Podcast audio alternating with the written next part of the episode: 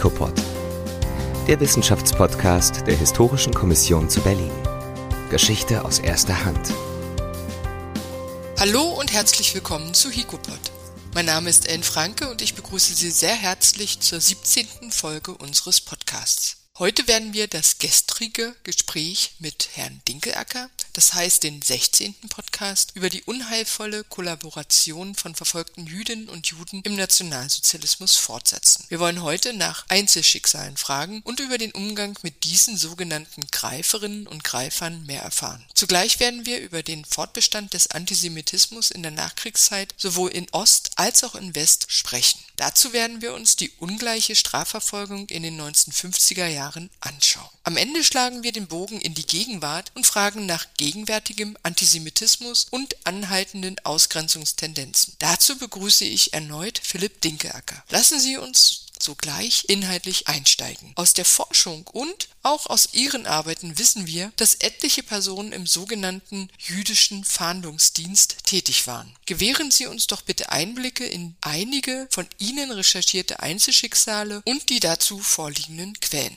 Genau, ich schilder mal vielleicht Einzelschicksal von jemandem, an dem ich finde nicht ganz gut klar wird, wie eng Zwangsarbeit, Verrat oder Rolle der Reichsvereinigung zusammenlag. Zum Beispiel habe ich den Fall von Herrn S., ich kürze die Namen dann ab, wenn die Menschen über wenn es über die Menschen nichts irgendwann in einer Zeitung zu lesen gab, was oder was ich nicht gefunden habe, dann kürze ich die Namen ab. Alfred S. war ein jüdischer Berliner, er ist 1900 geboren, eine wohlhabende Unternehmerfamilie könnte man vielleicht sagen. Sein Vater war ein Investor und besaß eben Grundstücke und handelte damit. Alfred S. war auf einer dieser Gemeindeschulen, die ich vorhin erwähnt habe, eine Mittelschule, hat 1914 dort seinen Abschluss gemacht und hat eine kaufmännische Ausbildung in der Textilindustrie erfolgreich abgeschlossen. 1917 1917, wurde dann eingezogen in die kaiserliche Armee, in Flandern gekämpft. Allerdings, wie er, also 1918 noch, allerdings, wie er später schrieb, wurde seine Einheit von der Revolution überrannt und Zitat, ich konnte in keinem Gefecht teilnehmen, was er offensichtlich noch 30 Jahre später, als er dies schrieb,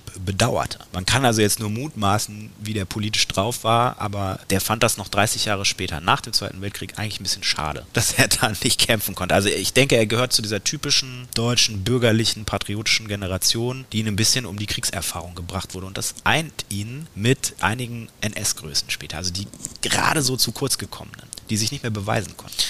Nach dem Krieg arbeitete Alfred S. in der sozusagen Vormundsbetreuung der Stadtverwaltung. Ne? Viele Leute waren die Väter weg, die Mütter weg, gab also viele Waisen. Und dann ist er aber ziemlich schnell auch Unternehmer geworden. Er hat ein, eine Kneipe betrieben, Alfreds Weinstuben. Die hat er dann erfolgreich groß gemacht und verkauft. Man denkt an so Hollywood-Stars oder angehende Schauspieler, die sich eine, eine Shisha-Bar eröffnen oder sowas. Sowas hat er eben auch gemacht. Und von dem Geld hat er sein eigenen Kleidungsgeschäft eröffnet. Er hat 1929 eine Frau namens Charlotte geheiratet, die zur Hochzeit zum Judentum übertrat. Die Wirtschaftskrise hat das junge Paar schwer getroffen und zwischen 1931 und 1933 war Alfred S. dann Traveling Salesman, sage ich mal. Und schon vor 1933 war das Deutsche Reich mit Massen von Arbeitslosen konfrontiert und es gab sozusagen einen obligatorischen Arbeitsdienst. Aus dem wurde später der Reichsarbeitsdienst. Ja, war das jetzt Zwangsarbeit, war das eine Arbeitsbeschaffungsmaßnahme, irgendwas in der Mitte? Und äh, völlig unabhängig von seinem jüdischen Hintergrund ist Alfred S. einer dieser Leute gewesen und hat natürlich dadurch sehr viel an Einkommen unter dem Naziregime verloren. Anfangs war das sozusagen eine Arbeitsbeschaffungsmaßnahme und dann war das Problem, dass er Jude war und er hat einfach keinen anderen Job gefunden und ist sozusagen im Baugewerbe geblieben. Er war einfach Bauarbeiter. Und 1937 ist er von einem Baugerüst gefallen und hat seine Lunge verletzt. Naja, seiner eigenen Aussage nach hat ein antisemitischer Kollege von ihm einfach so eine Planke aus dem Gerüst entfernt und das konnte er nicht sehen beim Steine schleppen. Also wenn sie Maurer sind und sie schleppen so Steine hoch und ist da eben runtergefallen. Und der Amtsarzt hat verweigert, einen Juden in die Reha zu schicken. Und er ist dann aber zu anderen Ärzten gegangen und weniger antisemitische Ärzte. Da sehen sie eben auch, dass das persönliche Entscheidungen sind, die die Bevölkerung beeinflussen. Und er ist noch 1938 in Deutschland in ein Sanatorium gekommen. Als er wiederkam, gab es dann eben schon den geschlossenen Zwangsarbeitseinsatz 1939. Er war aber noch überhaupt nicht wiederhergestellt und ist äh, mehrmals äh, kollabiert auf Arbeit, auf seiner Zwangsarbeit dann in Berlin und schließlich hat man ihn eine Arbeit in einem Maschinenwerkstatt gegeben. Hier hat ein vielleicht empathischer, vielleicht auch einfach nur sehr opportunistischer Chef ihn quasi dort eingesetzt, wo, wie es seinem professionellen Training entsprach, nämlich am Ende im Management, in der Aufsicht, was aber natürlich nicht seinem Rassestatus entsprach. Das sollte natürlich nicht sein. Die Ehe war eine sogenannte Mischehe, denn interessanterweise war diese Charlotte zwar zum Judentum übergetreten, aber sie galt den Rassegesetzen nach nicht als jüdisch, weil vielleicht dieser Übertritt nicht aktenkundig genug geworden war und man später sich dann gehütet hat, das an die große Glocke zu hängen. Anfangs musste sie den Zwangsnamen Sarah tragen, aber dann hat sie irgendwie geschafft, den Behörden zu verklickern, dass sie nur, dass sie gar nicht Teil dieser jüdischen Gemeinde war und das war ein ganz wichtiger Schritt, denn das hat den Status der Mischehe beeinflusst. So waren die sogar eine sogenannte privilegierte Ehe. Ein, ein 1941 geborenes Kind wurde christlich getauft und aufgrund dieser sogenannten sogenannten Privilegierung musste Alfred S. den Judenstern nicht tragen und das hat ihn vor der Deportation bewahrt. Das ist der erste Punkt, den ich in vielen Biografien von Leuten, die in irgendeiner Weise Verratsvorwurf bekommen haben, gefunden habe. Der Mischehestatus beeinflusst, ob jemand später schlecht angesehen wurde oder nicht, weil das hat natürlich Neid erzeugt. Im Februar 1943 wird Alfred S. während dieser Fabrikaktion verhaftet, wird wieder entlassen. Seine Eltern und Geschwister werden entweder deportiert oder fliehen in den Untergrund. Er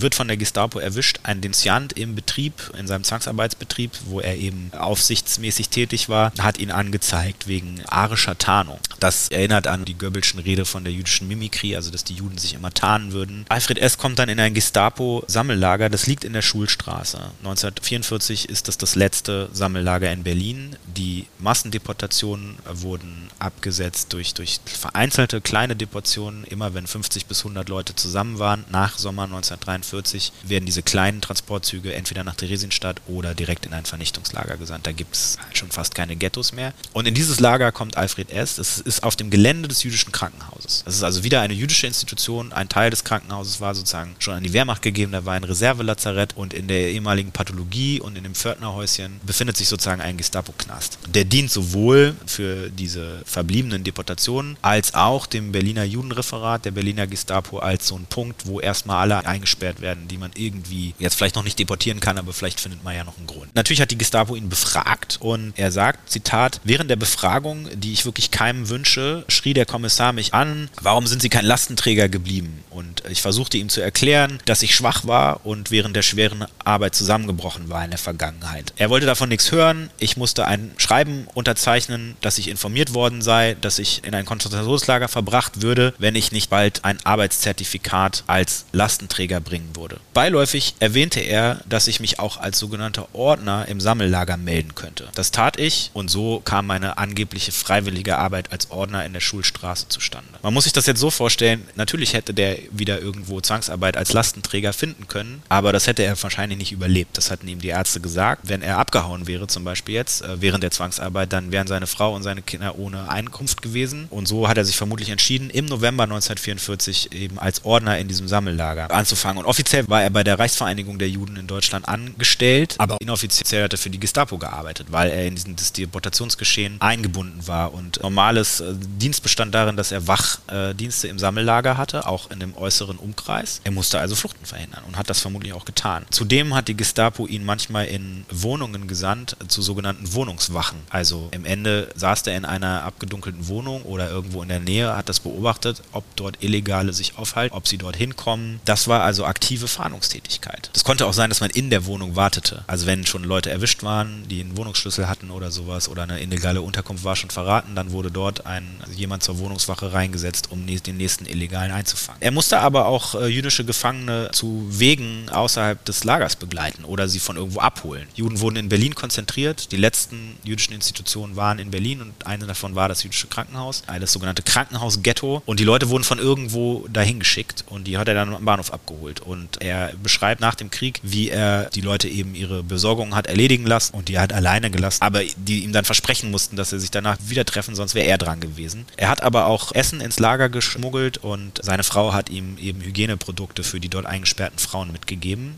Das war verboten. Er schildert ein einziges Mal, wo er im April 1945, also als die Rote Armee schon im Stadtgebiet war oder kurz vor, also die, die Schlacht auf den Seeler Höhen war schon verloren, man konnte die Katjuschas schon zwischenhören, da hat er jemanden laufen lassen, im April 45. Diese Mischehe beschützte ihn nur in der Theorie, denn er könnte, also jederzeit hätte ihn die Gestapo deportieren können, konnte also seine schlechte Gesundheit gegen ihn verwenden und die Angst um seine Familie. Das Interessante ist, nach dem Krieg, zum Beispiel Stella Goldschlag, eine wichtige, sozusagen die prototypische jüdische Verräterin, die musste auch ganz viele Wohnungswachen machen. Das ist also etwas, was in der Nachkriegswahrnehmung ganz stark ein Aspekt von diesen jüdischen Greifern war. Alfred S. zählt nicht als Greifer nach dem Krieg. Er wird ein Stadtbeamter in Berlin-Reinickendorf, genau da, wo er nach dem Ersten Weltkrieg übrigens schon gearbeitet hat. Ich vermute also, die Beamten, die, mit denen er 1920 dort gearbeitet hat, waren auch da noch da und er ist einfach hingegangen und hat da gearbeitet. Er hat einen Status als Opfer der Nürnberger Gesetzgebung erhalten, März 1946. Einer der Angestellten in dem der dafür nötigen Sozialbehörde zeigt ihn aber an und sagt, das war ein Verräter, das war ein Kollaborateur. Der wollte damals kein Jude sein und jetzt will er es sein, das ist nicht zu dulden. Und vermutlich meinte der die Taufe. Deshalb beantragt Alfred S. ein Ehrengericht, ein innerjüdisches Ehrengericht gegen sich. Das ist eine weitere wichtige Quelle für diese ganze Untergrundleben und den Nachkriegsumgang damit. Die jüdische Gemeinde hat da dieses Ehrengericht eingesetzt, um sozusagen Rufschädigungen, die es gegen Gemeindemitglieder gab, so heißt es, aufzuarbeiten und zu gucken, hat jemand im Sinne der jüdischen Gemeinschaft gehandelt oder nicht. Das ist so eine ganz merkwürdige Formulierung, vielleicht können wir da später noch drauf eingehen. Ehrengerichte gab es überall in der Post-Holocaust-Welt und diese jüdische Gemeinde zu Berlin hieß 1945, 46 genauso wie ihre Vorgängerorganisation. Und einige der Funktionäre, die da den, während der Deportationszeit in Mischehe als Beamte überlebt hatten, waren auch nach 1945 noch entscheidend. Und das wurde auch gar nicht als Problem so gesehen. Dieses Ehrengericht ist von der bisherigen Forschung immer so als innerjüdische Angelegenheit verstanden worden. Äh, ich konnte aber in meiner Dissertation zeigen, dass es eben sehr eng mit zum Beispiel den Entschädigungsbehörden oder dieser Opfer der Nürnberger Gesetzgebung in den Sozialbehörden, wir reden ja noch von der Besatzungszeit Berlins, sehr eng verbunden war. Also ein jüdisches Ehrengericht konnte dafür sorgen, dass man seiner Anerkennung als Opfer der Nürnberger Gesetze verlustig ging oder es konnte dafür sorgen, dass man diese eben bekam. Und jetzt kann man eben sehen, dass dieses Ehrengericht sehr zugunsten von Alfred S. entscheidet, dass er positive Zugsschreiben bekommt. Das Urteil gegen Alfred S. von Dezember 1946 ist das kürzeste, was ich gefunden habe. Das ist also wirklich nur so eine halbe Seite. Und der Richter ist Ernst Buchowzer. Das waren also deutsche Richter, die als Juden verfolgt worden waren. Der war also Volljurist. Und der schreibt im Urteil, ja, die Gestapo zwang Alfred S. ein Ordner zu sein. Und dass es im Prinzip keine Zeugen gab, dass er seine Zwangsdienste zum Nachteil jüdischer Interessen zu irgendeiner Zeit ausgeübt hätte. Und das ist wirklich verwirrend, weil viele derjenigen, die später als Greifer bezeichnet wurden, insbesondere Stella Goldschlag und so weiter, mussten die ganze Zeit diese Wohnungswachen machen. Und das wird als zentraler Punkt gesehen, warum jemand ein Verräter war. Und in diesem Fall wird derjenige einfach trotzdem freigesprochen. Einen anderen Fall, den ich jetzt vielleicht nicht ausführlich schildern werde, aber der gleiche Richter, Ernst Buchowzer, entscheidet, dass jemand, der genauso vor einem Ehrengericht steht, ein jüdischer Verräter war. Dieses Ehrengerichtsverfahren ist fünf Jahre später. Denn derjenige, der da vor Gericht steht, war fünf Jahre in einem sowjetischen Lager als Nazi-Verbrecher. Ohne Anklage, ohne Spur für seine Familie. Dieser Mann hatte im Gegensatz zu Alfred S. aber Juden versteckt. Er war selber als Jude verfolgt, war auch in einer privilegierten Mischehe, hat auch in der Textilindustrie gearbeitet, war auch deutscher Patriot, also eine sehr ähnliche Biografie, hat aber Juden versteckt, zusammen mit seiner Frau, unter anderem in seiner Wohnung und im ehemaligen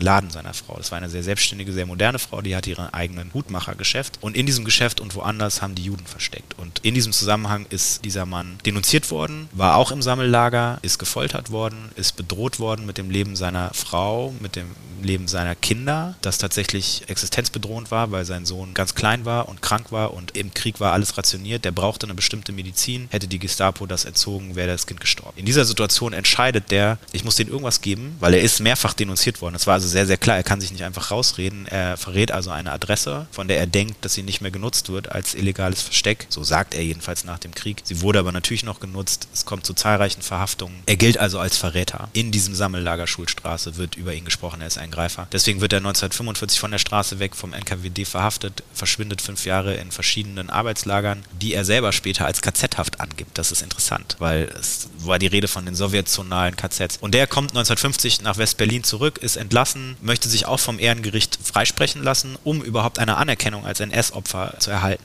Und derselbe Richter, der diesen Alfred S. freispricht sozusagen und sagt, er ist unter Zwang Ordner geworden, was ja auch nicht von der Hand zu weisen ist, sagt aber diesem jüdischen Widerstandskämpfer, du bist ein Verräter, du hättest deine Frau und Kinder opfern müssen, du hättest dich selbst opfern müssen. Dieser Mann muss bis in die 60er Jahre um seine Anerkennung kämpfen und er gilt als Greifer. Jüdischer Widerstandskämpfer wird sozusagen zum Verräter. Und daran kann man eben sehen, dass weder den deutschen Behörden in der Nachkriegszeit, ich habe zahlreiche Fälle gefunden, das sind zwei Beispiele, ähm, ich könnte auch noch ein Beispiel von einer Frau, aber ich denke, wir können daran schon, schon gut sehen, weder den Opfern noch den deutschen Nachkriegsbehörden noch den alliierten Behörden sind Juden per se Opfer, sondern sie sind potenziell NS-Täter und de facto werden sie härter bestraft. Ich habe ja mein Buch oder ich werde mein Buch schlimmer als die Gestapo nennen. Das war ein Zitat und es stammt aus einem 1945 geschriebenen Erlebnisbericht. Darin beschreibt eine Überlebende die Angestellten der jüdischen Gemeinde als schlimmer als die Gestapo. Da eben diese Angestellten der jüdischen Gemeinde, die dann in die Reichsvereinigung überführt wurde etc., an den Abholungen beteiligt waren. Das ist die Perspektive, die in den Anzeigen gegen vermeintliche Kollaborateure zum Ausdruck kommt. Das ist das, warum der jüdische Widerstandskämpfer, den ich eben erwähnte, überhaupt ins Gulag kommt, weil ihn jemand denunziert hat. Das ist, warum Alfred S. anfangs die Anerkennung als Opfer irgendwie Probleme kriegt. Und das habe ich in meiner Arbeit als Bottom-up, also der Perspektive von unten nach oben beschrieben. Unter den Opfern galten andere Opfer als Verräter. Gleichzeitig haben deutsche Behörden, wie ich in der Arbeit darlege, einen doppelten Standard an Juden angelegt und de facto, in den Fällen, die ich gefunden habe, Juden härter bestraft als die Gestapo. Somit verweist dieses Zitat, schlimmer als die Gestapo, was ich natürlich in Anführungszeichen setze und mit einem Fragezeichen versehe, auf die beiden Kollektive, die ich untersuche, sowohl die Opfer als auch die eben noch Täter gewesen. Hm, interessant.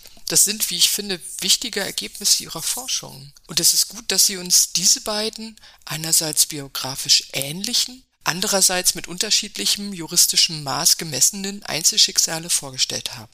Aus ihren Forschungen und den Arbeiten anderer Historiker und Historikerinnen zur NS-Zeit wissen wir, dass die Nationalsozialisten zahlreiche von ihnen instrumentalisierte Greiferinnen und Greifer deportieren ließen, sobald sie ihnen nicht mehr nützlich erschienen.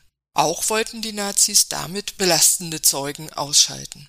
Einige GreiferInnen, die das Kriegsende in Berlin überlebten, sie haben zwei Personen vorgestellt, tauchten unter oder versuchten, sich ein neues Leben aufzubauen. Wir wissen aber auch, dass jüdische NS-Kollaborateure von verfolgten Juden, die aus dem Untergrund kamen oder die Konzentrationslager überlebt hatten, angeklagt wurden. Auch darauf haben sie hingewiesen. Die sowjetische Militäradministration verurteilte Greifer und Greiferinnen zu jahrelanger schwerer Lagerhaft oder zum Tode.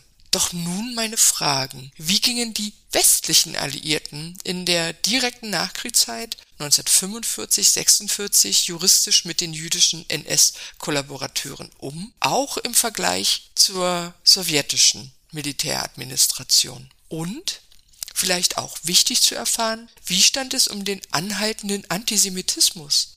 Mit dem 8. Mai 1945 war der Antisemitismus ja nicht schlagartig erloschen. Vielmehr lebte er in den Köpfen fort. Vielleicht könnten Sie auch zu diesem Aspekt aus Ihren Forschungen berichten.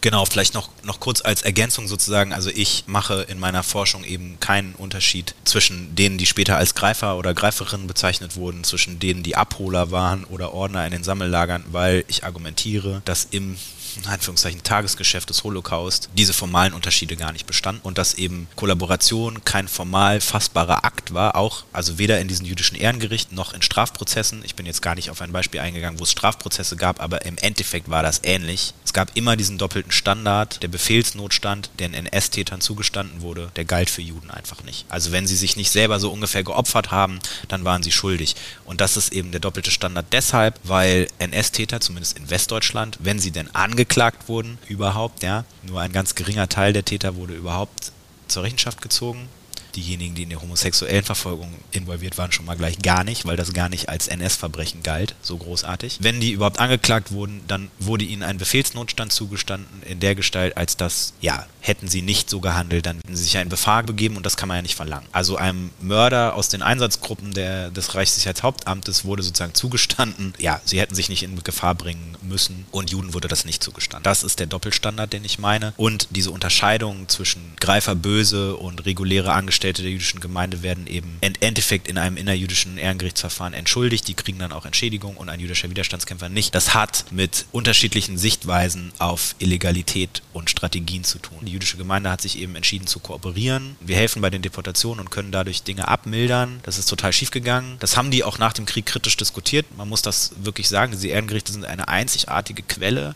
die wirklich eine Aufarbeitung auch ist, die auch eine kritische Aufarbeitung ist. Aber sie legitimiert eben in der Rückschau diese Kooperation mit den NS-Behörden, die ja auch aus einem fehlenden Wissen heraus passiert ist. Aber über die Klinge springen eben ein paar müssen den Kopf hinhalten. Und das sind erstaunlicherweise oftmals Widerstandskämpfer, Menschen, die andere Juden versteckt haben. Und das ist schon da fatal, aber es ist natürlich besonders fatal, wenn das in staatlichen Strafverfahren passiert, wenn jemand im Gulag sitzt oder im Knast. Und jetzt können wir auf die Alliierten eingehen. Grundsätzlich ist es so, dass die Möglichkeit, dass es überhaupt jüdische NS-Täter gibt, was ja aus, wenn wir uns heute über den Holocaust Gedanken machen, dann sind das alles Opfer. Den, diesen Opferbegriff, den wir heute haben, den gab es 1945 nicht. Es gab noch nicht mal einen Rechtsanspruch. Das hat sehr lange gedauert. Das Bundesentschädigungsgesetz in Westdeutschland ist 1953 erlassen worden. Das ist acht Jahre nach dem Krieg. Da hat mein Opa schon Rente bekommen. Oder, oder Kriegsopferversorgung. Das Gesetz war nämlich schon 1950 erlassen.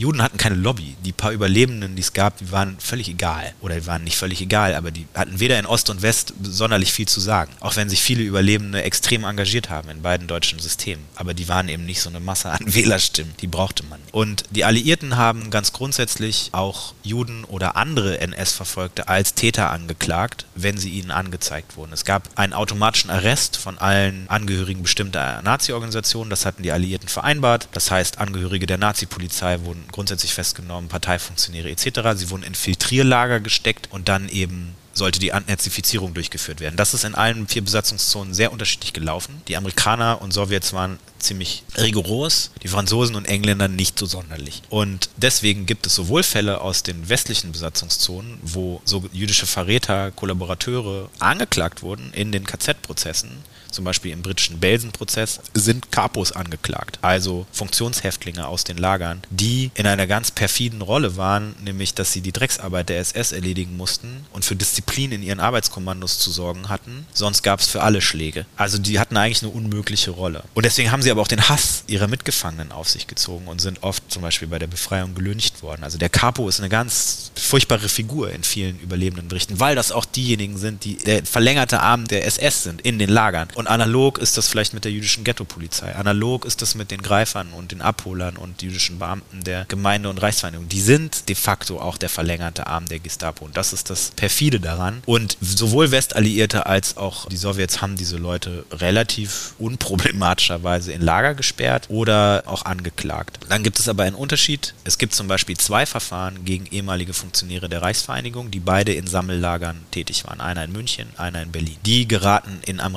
amerikanischen Militärarrest. Die werden von dem Counterintelligence festgenommen, also vom amerikanischen Geheimdienst und dann der deutschen Gerichtsbarkeit übergeben, weil nach alliierten Statuten German on German Crimes, also Verbrechen, die von Deutschen gegen Deutsche verübt wurden, konnten deutsche Gerichte schon ab 1945 aburteilen. So, in allen Besatzungszonen. Und jetzt haben sie in den westlichen Besatzungszonen eine relativ rasche Renazifizierung. Also Nazi-Beamte können entgegen der Vorschrift relativ easy zurückkehren. Und in der Sowjetzone haben sie eine sehr konsequent entnazifizierte Justiz. Man kann über die Sowjets viel sagen, aber im, im Justizbereich haben die aufgeräumt. Und in den Anfangsjahren reaktivieren die die 1933 entlassenen Richter. Und Sie müssen sich die Verhältnisse in der Sowjetzone so vorstellen. Sie haben ein Gulag, ein NKWD-Speziallager auf dem Gelände nationalsozialistische Konzentrationslager, da verhungern die Leute. Da sind natürlich überwiegend Nazis per automatischem Arrest. Aber es sind auch Antifaschisten, die Stalin, die gerade nicht in die Linie passen. Die genauen Zahlen, da müssen Sie jetzt die Experten für den Sowjetterror sozusagen befragen. Aber in diesen Lagern sterben am Ende alle gleich. Und in diesen Lagern, wie ich zeigen kann, sind eben auch jüdische Widerstandskämpfer. Da sind auch Kommunisten, die was anderes wollen als Stalin. Da sind sind viele Sozialdemokraten. Ein Teil der Opfer des Gulag-Systems sind Linke und Widerstandskämpfer oder Leute, die der Machtübernahme der SED in anderer Weise im Wege stehen. Großgrundbesitzer etc.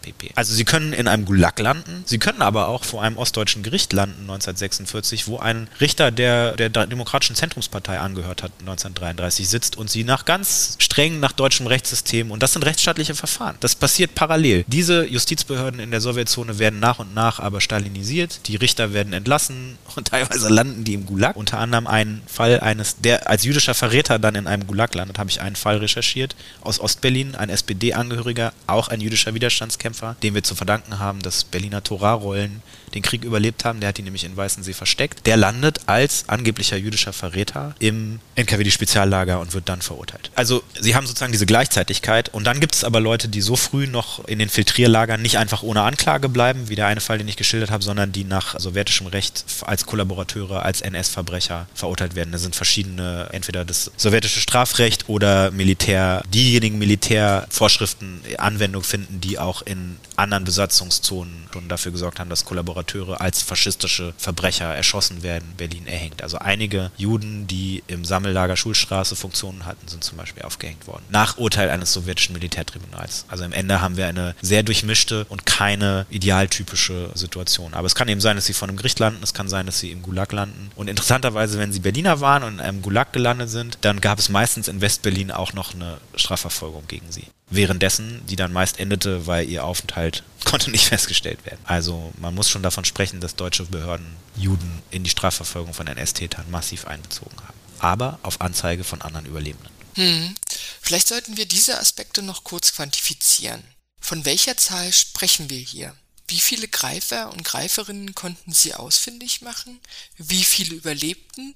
Und wie viele wurden dann angeklagt und letztendlich auch verurteilt? Also ich kann das für Berlin sagen, 6700 Menschen melden sich bei den Behörden im Februar 1946 als Juden. Die melden sich bei der jüdischen Gemeinde, weil die Stadtverwaltung ja gut, wir haben hier irgendwie überlebende Juden, lass das doch die Juden machen. Also das wird sozusagen outgesourced, dann muss man sich melden. Und das führt da schon zu Problemen, weil eben, wer sich da eben meldet, ist auch vielleicht nur als Jude verfolgt worden. Der ist jetzt gar nicht glaubensmäßig äh, Jude. Da finden sich dann in den Quellen Formulierungen wie, der war nur Jude der Rasse nach oder rassemäßig Jude. Ne? Also diese NS-Sprache, die hört auch nicht auf. Und die ist auch bei den Opfern präsent. Also diese 6700 Überlebenden setzen sich zusammen aus den paar wenigen, die die KZs überlebt haben, zurückkehren. Sie setzen sich zusammen aus denen, die im Untergrund überlebt haben. Das sind nach neuesten Schätzungen etwa 1700 und den Leuten, die in Mischehe überlebt haben. Und diese 1700 im Untergrund Überlebenden sind 26 Prozent dieser 6500 Menschen, die ich eingangs erwähnte. Mehr als zwei von drei Leuten haben das nicht überlebt. Das ist also extrem tödlich gewesen. Von diesen 1700 Überlebenden, ich habe 85 Fälle etwa ausrecherchiert, die in irgendeiner Weise einen Kollaborationsvorwurf hatten. Das heißt nicht, dass die alle als Greifer bezeichnet wurden. Das heißt nicht, dass die alle ein Strafverfahren hatten, sondern die haben entweder Probleme bei der Entschädigung bekommen, die saßen im Gulag, die haben ein Strafverfahren in Ostdeutschland oder Westdeutschland gehabt. Ich arbeite noch an der Statistik. Es gibt ein ganz wichtiges Buch von Doris Tausendfreund über das Phänomen der Greifer. Das ist auch nach wie vor das Standardwerk, was man lesen muss, aber man muss sich sehr klar machen, Doris Tausendfreund hat überwiegend diese Strafverfahren aus der Nachkriegszeit, aber vor allem Überlebendenberichte benutzt und natürlich, wie ich jetzt schilderte, wie kommen diese Wahrnehmungen zusammen. Es ist eben kein objektiv belegbarer Akt, sondern es hat damit zu tun, welchen Status sie haben. Und deswegen würde ich die Klassifizierung von 25 bis 30 Leuten als Greifer zurückweisen. Ich glaube, das ist sehr, sehr oft in den Quellen basiert ganz viel auf Hörensagen. 1945, 46, 47 eine unglaublich angeheizte Stimmung. Sie können auf jemanden zeigen und sagen, das ist ein ein faschistischer Kollaborator und sie werden eine Sowjetdienststelle finden, die diese Person in einen Gulag schmeißt. Sie finden, ähm, gibt natürlich auch Lynchmorde. Schon in den Lagern gibt es Lynchmorde. Später gibt es Lynchmorde. Es gibt eine Gruppe ehemaliger jüdischer Partisanen, die durch Europa reist, Abakovna, die jüdische Verräter umbringt. Der Pariser kommunistisch-jüdische Untergrund erschießt jüdische Kollaborateure noch nach dem Krieg. Diese Stimmung, in dieser Stimmung reicht ein Gerücht. Und dieses Gerücht verfestigt sich und es ist noch in den Quellen nachvollziehbar. Und was ich aber eben tue, ich arbeite biografisch, ich rekonstruiere die Vorkriegsbiografie, die Biografie in der NS-Zeit, um auch klarzumachen, hier hat eine Verfolgung stattgefunden, die dauert zwölf Jahre, fünf Monate war jemand im Sammellager und hat andere verraten. Ja, das muss man auch feststellen. Das haben nicht alle so gemacht, aber das negiert ja nicht die Verfolgung. Und dann kann ich eben eine Geschichte sagen, ich habe einen Longue-Durée-Ansatz und ich kann sie eben verfolgen durch die NS-Zeit. Ich kann versuchen, sie zu rekonstruieren und dann kann ich zeigen, wie wird sie 1945 in einem Ehrengerichtsverfahren behandelt, was sagt das Strafverfahren dazu, was wird in Aussagen in späteren Strafverfahren, als dann in West Westdeutschland ein Umdenken stattfindet und es massiv Strafverfolgung von NS-Tätern gibt. Die scheitert auf ganzer Linie. Aber erstmal gibt es sie. Es gibt über 100.000 Ermittlungsverfahren in Westdeutschland. Also alle, die sagen, ja, zweite Schuld und es wurden gar keine NS-Verbrecher verfolgt, das stimmt nicht. It was not for lack of trying, würde ich behaupten. Die sind nicht verurteilt worden, weil die Richter auch alles Nazis waren oder Altnazis. Aber es gab Staatsanwälte wie Fritz Bauer und in Berlin gab es viele kleine Fritz Bauers, die haben ihr Menschen möglichstes versucht, das muss man wirklich sagen. Auch vor allem während der Besatzungszeit hat die deutsche Justiz wirklich viel geleistet auf diesem Wege. Aber in den 60er Jahren gibt es nochmal so eine Welle Prozesse, Auschwitz-Prozesse in Frankfurt etc. Die sind alle auch Kern ihrer Zeit, aber was die gemacht haben, ist eigentlich historisch arbeiten. Die wussten auch schon, dass sie viele Leute nicht verurteilt kriegen. Aber deswegen sind die in die ganze Welt gefahren, zum Beispiel im Verfahren gegen die Berliner Gestapo. Am Ende sitzen dann nur drei Leute auf der Anklagebank. Der Chef der Gestapo, Otto Bovensieben, wird außer Verfolgung gesetzt, weil er ach so krank war. Und seine beiden Mitstreiter werden freigesprochen. Die wussten nichts vom Holocaust und sie standen unter Befehlsnotstand. Ein skandalöses Urteil würde heute so nicht mehr durchgehen. Aber die Staatsanwälte, die das betrieben haben, haben über 500 Zeugen befragt. Das füllt ganze Aktenordner. Das, würde, das Verfahren würde nicht in diesen Raum passen, in dem wir jetzt sitzen. Und natürlich werden in den 60er Jahren, dieses Verfahren zieht sich unglaublich lange. Es werden ganz viele Befragungen gemacht. Es werden Leute doppelt befragt. Die werden 1963 befragt, die werden 1967 befragt. In diesen Aussagen spielen oft die gleichen Personen, die 1945, 46, 47 eine Rolle spielen. Das sind die gleichen paar Überlebenden. So viele gab es nicht. Die reden übereinander und ich kann die Geschichten manchmal dann verfolgen bis in die 60er Jahre. Und dann habe ich sehr unterschiedliche Quellen. In diesen Ehrengerichtsverfahren ist das ganz blumig formuliert oder so ganz merkwürdig und ich konnte damit gar nichts anfangen. Und dann lese ich den gleichen Fall nochmal aus der Perspektive einer Schilderung eines Zeugen 1967 und dann wird klar, oh, derjenige, der hier 1945 innerhalb der jüdischen Gemeinde als Verräter angeklagt wird, weil er der Gestapo irgendwas verraten hat, hatte im Hinterzimmer drei Juden versteckt. Natürlich sagt er der Gestapo an der Tür alles, was er weiß, damit die bloß nicht in die Wohnung. Und diese Geschichten sozusagen kann ich, kann ich sozusagen dann halbwegs rekonstruieren und deswegen würde ich diese Verurteilung und innerhalb der Überlebenden und auch diesen Begriff auf Grundlage der Quellen ganz, ganz vorsichtig behandeln, wenn nicht ihn zurückweisen. Hm, vielen Dank für diese Einordnung. Sie haben zahlreiche Punkte bereits angesprochen. Einerseits das zweierlei Maß, das angewandt wurde, und andererseits die personellen Kontinuitäten im Richteramt, zumindest in den westlichen Besatzungszonen.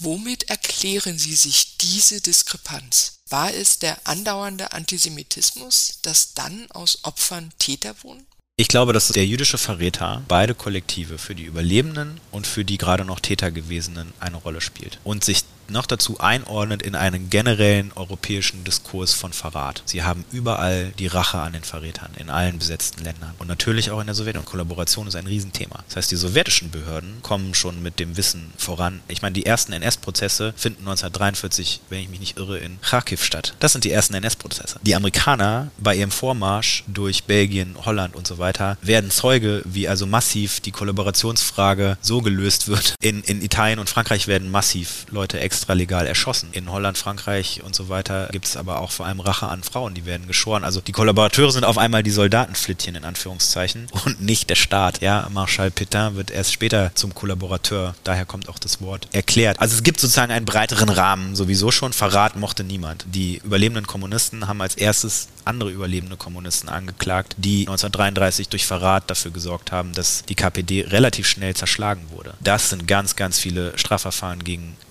NS-Kollaborateure, die aber 1933 diese Zerschlagung der KPD und auch der illegalen sozialistischen Organisation ist mit dem gleichen Terror vorangetrieben worden wie gegen die Juden später. Und Folter, Co. wurde einfach nicht gesehen. Also in all den Quellen, die ich gefunden habe, taucht das Wort Folter taucht nicht auf. Also alles, was wir heute als Abu Ghraib und Guantanamo, was wir als Folter verstehen würden, Leute Gewalt anzudrohen, ist ja auch schon Folter. Das wird aber in den 1950er Jahren ist das doch nicht Folter. Sexualisierte Gewalt, da müssen Sie aber suchen. Stella Goldschlag, die ikonische jüdische Verräterin, ist vergewaltigt worden. Das steht da aber so nicht drin. Dafür muss man dann ein bisschen genauer lesen und muss sich vielleicht ein bisschen auch damit befassen, wie wird sowas geschildert, mit welchen Worten und Umschreibungen. Also ich glaube, der Hauptgrund ist, dass der jüdische Täter für beide Kollektive eine Rolle spielt. Er gilt unter den Überlebenden als Blitzableiter. Primo Levi spricht von der Grauzone, die im Lager geherrscht hat. Also die Täter haben die Opfer gegeneinander ums Überleben konkurrieren lassen. Also Solidarität seinen Mitmenschen gegenüber anzuwenden, war schwierig. Und das haben viele Opfer getan. Deswegen ist das eine große Leistung. Und muss man auch die Unterschiede anerkennen. Aber normale Menschen rennen in Panik weg und sie trampeln sich gegenseitig tot und wenn es um die eigenen Kinder geht, dann kennen die Leute nichts mehr. Und das ist ganz normales menschliches Verhalten. Das haben alle gemacht. Das hat man aber nach dem Krieg als große Schuld selber empfunden. Es gibt die sogenannte Überlebensschuld. Wenn sie dann aber jemanden haben, der noch schlimmer war, der andere verraten hat, ich habe ja nur meinen Kameraden das Wasser geklaut, das schildert Primo Levi. Er findet einmal in Auschwitz irgendwo Wasser. Soll er es jetzt mit den Kameraden teilen? Nein, er süffelt es alleine aus. Das hat er nicht, aber nicht 1946 in seinem Buch geschrieben, sondern in den 80er Jahren, ein paar Monate bevor er sich umgebracht hat. Und darf man dreimal raten, warum. Und dieses Verständnis für diese Grauzone, für den kleinen alltäglichen Verrat, das fehlte in den 50er Jahren, weil da gab es nur noch gut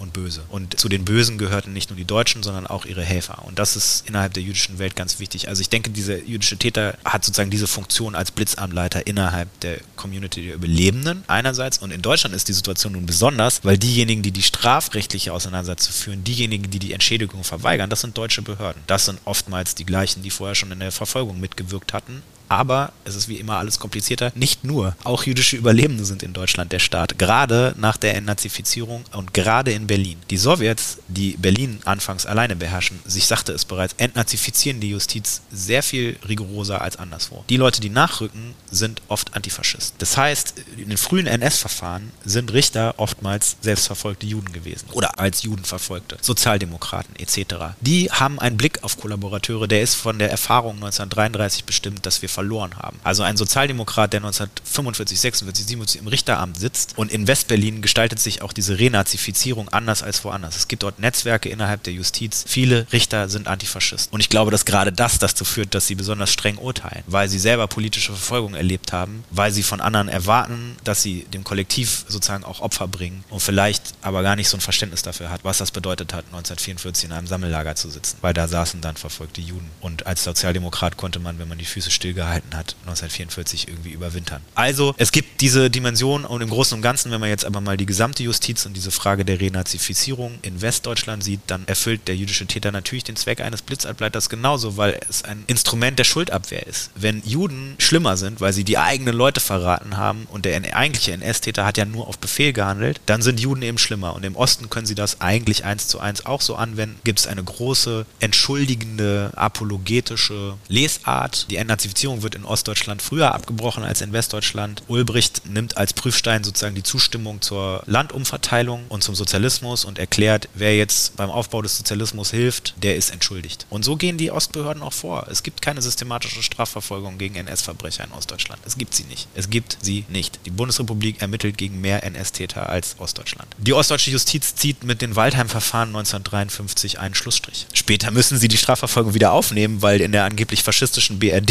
so viele viele Leute verurteilt werden. Also die Auschwitz-Prozesse in Frankfurt ziehen auch einen Auschwitz-Prozess in Ostdeutschland nach sich. Und in diesem Rahmen findet eben eine breite Entlastung statt von NS-Tätern. Die SED öffnet sich für die ehemaligen NSDAP-Parteigenossen, die PGs. Und in diesem Rahmen ist ein jüdischer Verräter eigentlich auch ganz gut. Und dann dürfen Sie nicht vergessen, dass es massiven Antisemitismus in der DDR von Staatswegen ab 1953 gibt. Die Formel ist immer, in der Bundesrepublik schafft man es trotz Nazis im Staatsdienst und Antisemiten im Staatsdienst eine stabile Demokratie aufzubauen mit ehemaligen NS-Beamten. Und in Ostdeutschland bauen Antifaschisten und Widerstandskämpfer eine Diktatur auf.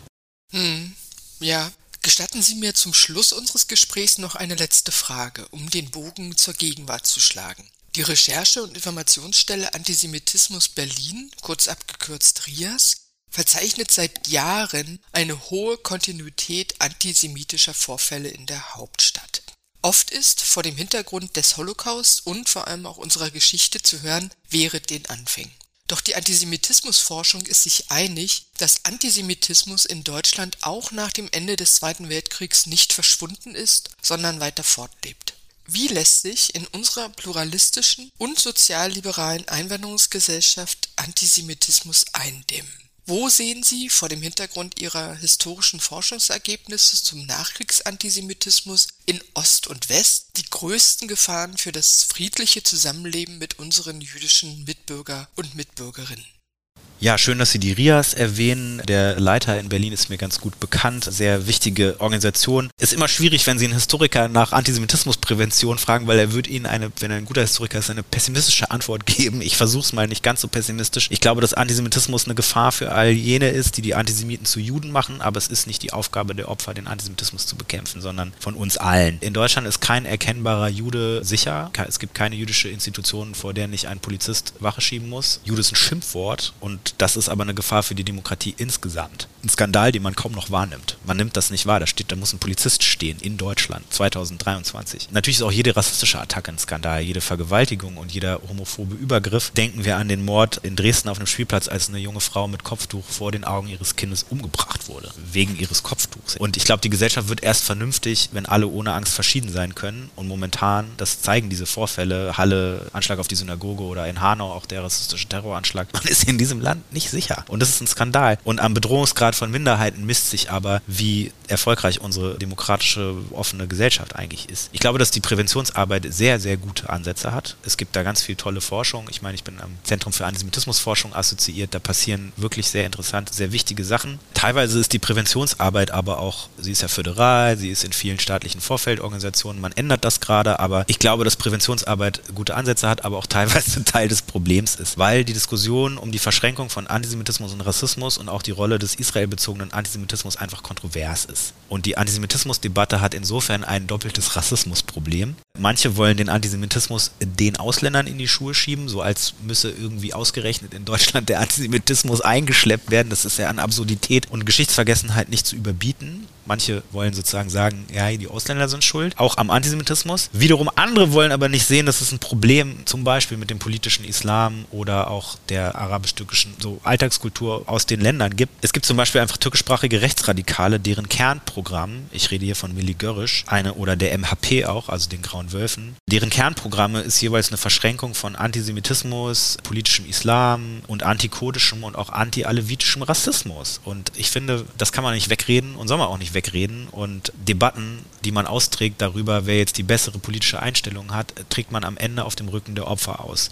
Also vor, vor ein paar Jahren hat ein junger Deutscher einen Molotow-Cocktail auf eine Synagoge geschmissen. Da der Mann aber kein Neonazi war, sondern seine palästinensische Herkunft betonte, war das Strafmaß dann recht milde und das wurde nicht als Antisemitismus mit Mordabsicht diskutiert, was das in meinen Augen war, sondern sozusagen als nachdrücklich betriebene Israel-Kritik. Und mit Israel-Kritik können sie in Deutschland jeden bemalten Lappen als Kunst verkaufen. Und werden dafür noch hofiert. Und einerseits denke ich, muss bei Strafverfolgung und Justiz erheblich nachgeschult werden. Die brauchen einen Antisemitismusbegriff, sonst können sie solche Sachen einfach nicht aburteilen. Und da gibt es auch gute Ansätze. Aber solange in Deutschland eine Feuilleton-Debatte und ein Expertengremium nötig ist, um offen antisemitische Kunst als solche zu benennen überhaupt erstmal, muss einen eigentlich nichts wundern. Und für viele Leute ist Antisemitismus eigentlich nur, wenn jemand Sieg heil brüllt. Wir haben die neue Rechte, wir haben den linken Antisemitismus, wir haben die AfD, die ausgerechnet, ne, und viele Leute wollen in Israel den Wiedergänger des des Nationalsozialismus sehen. Und wir haben in jüngster Zeit eine Querfront aus politisch unterschiedlichen Menschen, deren Gemeinsamkeit eine antisemitische Verschwörungserzählung rund um die Corona-Pandemie war. Aus diesen Kreisen gibt es Terrorpläne und es gibt ein unglaubliches Gewaltpotenzial. Ne? Also wir reden über Silvester, ja, das ist auch wichtig. Ne? Es gibt Probleme mit Integration und Einwanderung und weiß ich nicht was. Aber sie haben einfach in Sachsen eine gefestigte Szene, die mit 500 militanten Neonazis und Fackeln nachts vor dem Haus einer Bezirkspolitikerin auftaucht.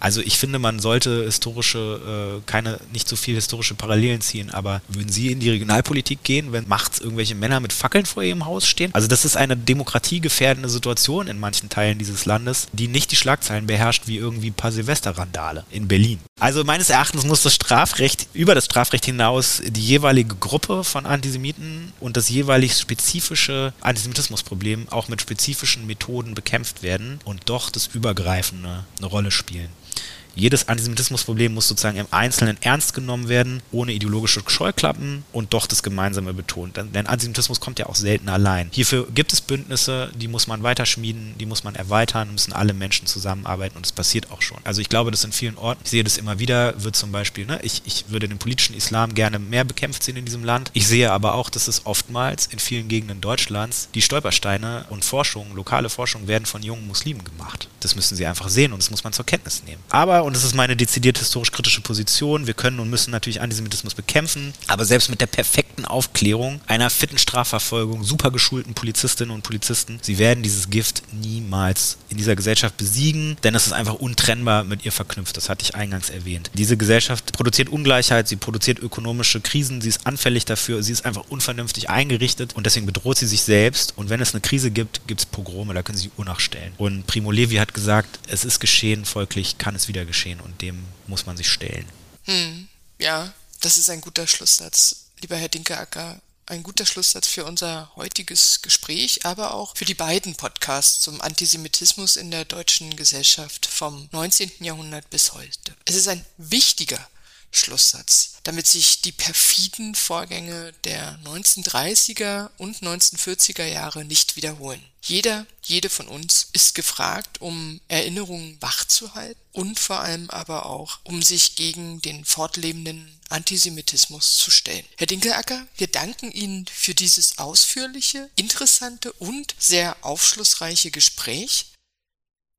Wenn Sie, liebe Zuhörerinnen und Zuhörer, mehr über die Arbeit der Historischen Kommission erfahren wollen, schauen Sie auf unsere Website www.hico-berlin.de oder auf unseren YouTube-Kanal. Vielen Dank für Ihr Interesse und bis zur nächsten Ausgabe unseres Podcasts. Hören Sie wieder rein.